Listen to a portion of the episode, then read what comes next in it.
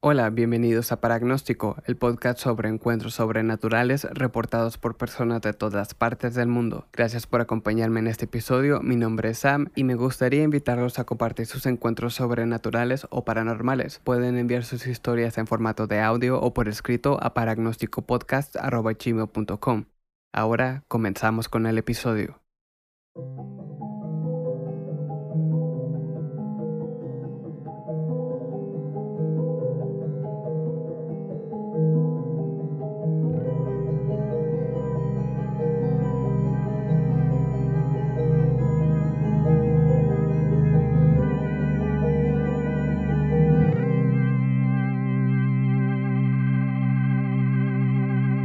El tema de hoy es muy interesante, ya que tiene una gran similitud con otro tema que trataremos más adelante, el cual es la existencia de las personas sombra. De hecho, son tan parecidos que se podría decir que se trata de las mismas entidades. Pero dentro de estas historias que tengo para ustedes, existen ciertos factores que logran hacer de las entidades sombras un fenómeno por sí solo. Hoy tengo para ustedes dos historias de encuentros con entidades sombra de aspecto humanoide.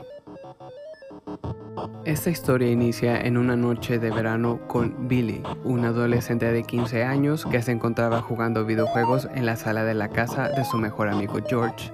Aproximadamente a las dos y media de la madrugada, los dos chicos se encontraban solos en la casa y tras haber pasado toda la noche jugando videojuegos, decidieron salir a pasear por un campo de caña de azúcar que se encontraba a unos cuantos metros detrás de la casa. Billy y George se colgaron sobre la valla trasera del campo contemplando las cañas mientras platicaban sobre cosas de la escuela. Tras haber terminado de platicar, Billy tuvo la brillante idea de saltar la valla y recorrer el campo completo en plena oscuridad, y George, como buen amigo, accedió, así que saltaron la valla y entraron directamente en el campo. A no más de 15 minutos de haber entrado caminando en el campo, Billy se dio cuenta de que George no estaba más con él, pero sin darle mayor importancia, pensando que tal vez era una broma, Billy siguió caminando por el campo. Unos metros más adelante, Billy notó que todo se encontraba en silencio y con un mal presentimiento llamó a George, pidiéndole que dejara de estar jugando para salir de ahí inmediatamente.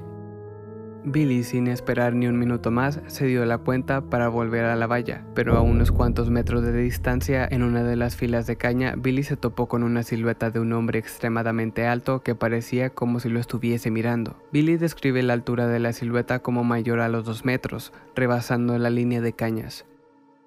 Billy con miedo se preguntaba si aquella silueta lo estaba mirando, pero antes de que pudiera terminar ese pensamiento, aquella silueta comenzó a correr directamente hacia él. Billy aterrorizado comenzó a correr por su vida, pero sentía como aquella silueta se acercaba cada vez más, como si cada pisada de la entidad fueran cuatro pisadas de Billy. En un intento desesperado aceptando lo inevitable, Billy se detuvo, se arrodilló en el suelo y cubrió su cabeza con sus brazos, pero en cuanto sintió la presencia de la silueta detrás de él, a lo lejos Billy escuchó la voz de George gritando si había visto a ese hombre gigante correr tras de él.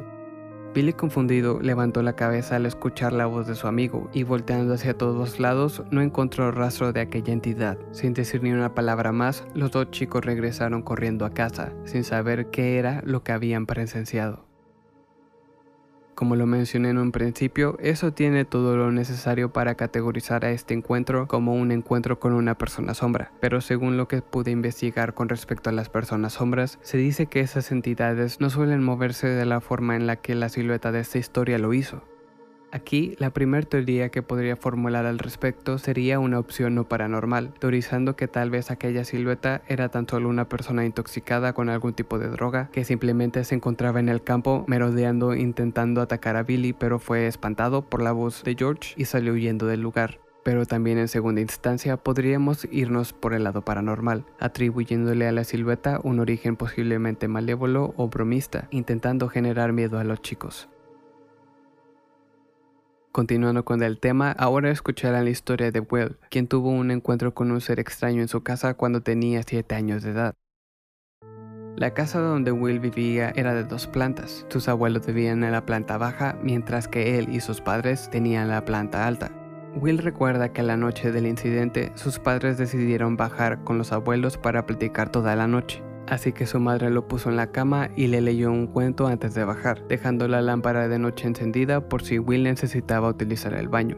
Mientras intentaba dormir, Will escuchaba a su familia platicar en la sala. Algunos minutos pasaron cuando de pronto la lámpara de noche se apagó. Will pensó que su madre la había apagado, así que la llamó pero nadie respondió. De hecho, la casa estaba totalmente en silencio. Así que, lentamente y con miedo, Will se levantó de su cama intentando agarrar cualquier cosa para abrirse paso por la oscuridad hacia el interruptor de la luz del cuarto. Cuando llegó intentó encender la luz sin tener resultados, así que agarró uno de sus juguetes que tenía luces y con la poca luz del juguete se dirigió hacia la planta baja gritando los nombres de sus familiares, pero al llegar a la planta baja se dio cuenta de que estaba solo. Desesperado y con miedo empezó a llorar y gritar, Salió de la casa y siguió gritando los nombres de sus familiares. De pronto, un destello de luz muy brillante proveniente del interior de la casa llenó el patio, y Will volteó hacia la luz, corriendo hacia ella creyendo que era alguno de sus padres, pero al entrar nadie estaba ahí, así que en un ataque de pánico el chico se encerró en el baño poniéndoles el seguro a la puerta. Segundos más tarde, Will comenzó a escuchar que algo se acercaba a la puerta. Él estaba seguro que lo que fuese que se estuviera acercando no era algún familiar, ya que él sabía identificar las pisadas de cada uno y describe que las pisadas de lo que se acercaba se sentían lentas y demasiado pesadas. Aquellas pisadas se detuvieron.